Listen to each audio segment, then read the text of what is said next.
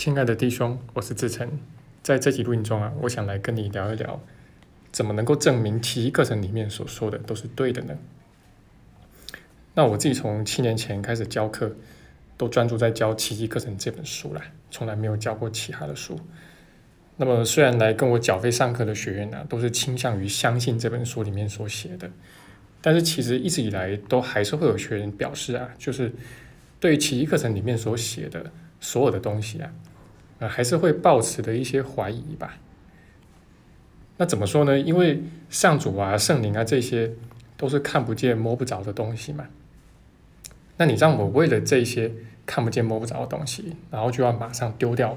我原本相信的一切信念跟价值观啊，就马上让我毁三观，这个好像就有点太过分了吧啊？那不过以我自己的走过的心路历程啊，然后觉察，然后包括观察很多的一些学员呢，其实几乎没有什么人是一开始就能够打从心底的全盘的去接纳奇迹个人所告诉我们的东西。那通常啊，都是你要操练。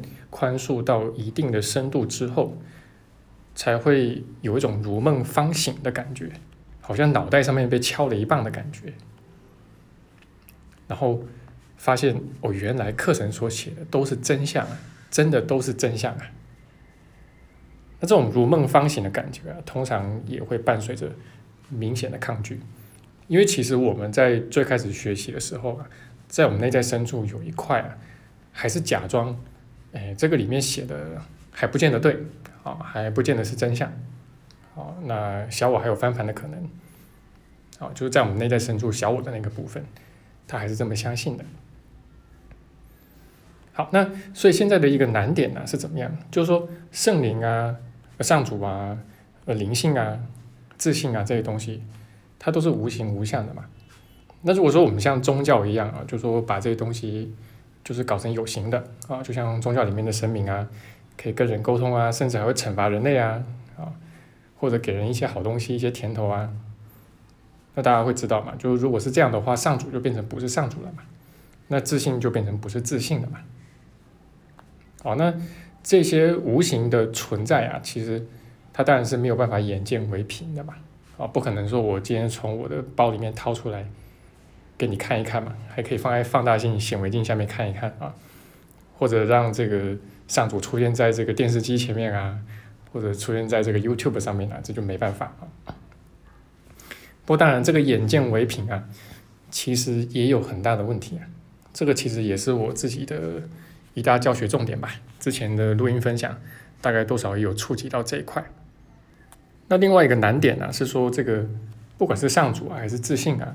其实我们也没有办法用任何的概念跟形容词啊，真的去描述它啊，因为这些个概念跟形容词呢，对于真的对上主有一些些体验的人来说，都是极为苍白的。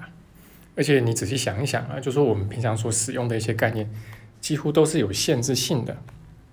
哦，那但是上主正好就是无限的嘛，所以这两个东西啊，天然的就是配不起来。那你说我们有没有办法凭借着？引导式的想象，去想象到这个上主，或者说自信是怎么一回事呢？基本上也是没有办法的。那就像阿迪亚香提在他的书里面曾经说过的，就是每一个真的开悟的人呢，他都会惊呼啊，原来这个开悟体验呢，跟我原本想象的有这么大的不同。啊，从来没有一个人是说开悟之后，然后发现哇，原来开悟的境界跟我原本想的完全一样。好了，那如果既然是这样的话啊，就是也没有办法用头脑证明，不能眼见为凭，也没有办法凭想象的去勾勒，啊，也没有办法用概念或者形容词去描述，那要不然我们怎么会在一开始就愿意接受奇迹课程，而且学习到现在呢？其实以我的观察，当然很多的学员跟我最初一样，是在生命中遭逢重大的挫折。不过，其实遭逢挫折，很多人也是跑去宗教啊，然后心灵圈也是有五花八门的一些课程啊、法门啊。那奇迹课程向来不是大众的嘛，向来是小众。好，那我们怎么会愿意跑到一个小众的这个灵性课程里面来？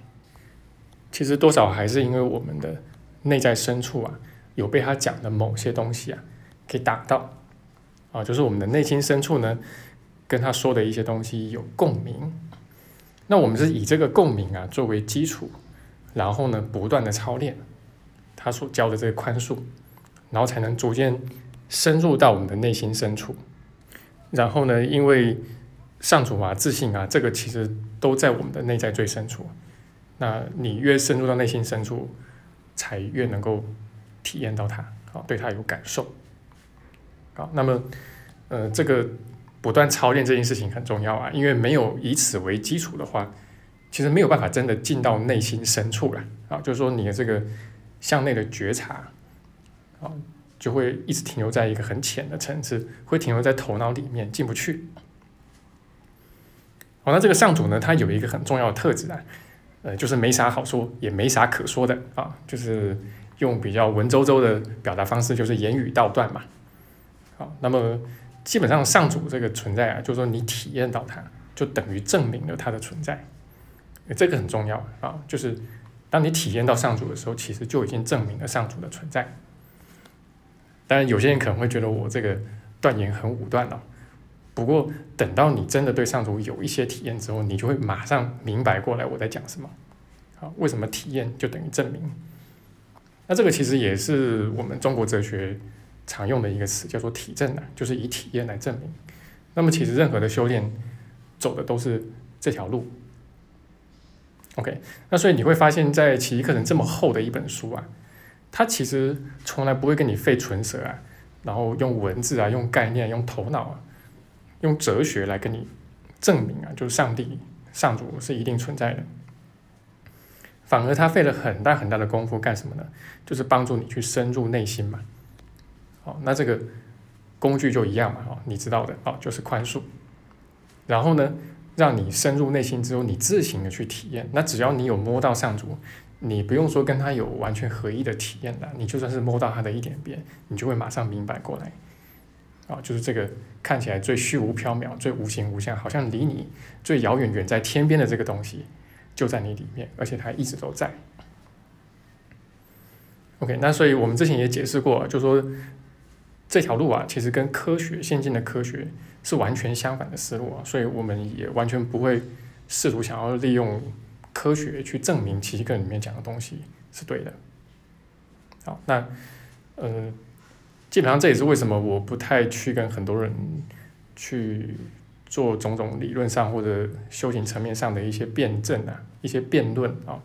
那因为这些基本上都是属于头脑比较多了。那尤其是这个辩论的双方啊，就是呃并没有真正深刻的体验体证，然后以这个体证为基础，那这样的辩论其实在我看来都不具任何意义。然后通常也是各说各话的，谁也不能说服谁，然后只是浪费掉你原本可以拿去操练宽恕的时间而已。哦，那这也是为什么就是后来我开始教学之后啊，就很强调老实操练宽恕这几个字的那个原因啦。哦，那因为其实真正要说的话，就是有了体验、有了体证之后，就没有什么好说的了。那如果你没有体验跟体证呢？那就是说了也白说啊，说了也没有用啊。那所以你会发现，奇根的一个目的呢，就是要带你找到那个普世的体验的，也就是说，这个上主这个自信是在我们每个人的内心深处嘛。好，这个叫普世性啊，每一个人嘛。哦，那这个是在奇迹课程它一个词汇解析的导言里面，他就讲的很明白了。所以他要引导你去的是体验跟体证。而并不是头脑文字方面、概念方面的一些论辩。好，那这就是我今天的分享了，希望对你的学习能够有所帮助。然后也非常感谢，就是在这两个月给我们赞助的学员。那因为这些赞助呢，对于我们团队的运作啊，然后还有我们可以维系大量的这个网络上的这个公益的一些学习资源呢，还是非常重要的。好，那很谢谢你的聆听。好，那如果对你有益的话，也欢迎你可以把这个录音分享给其他有需要的弟兄。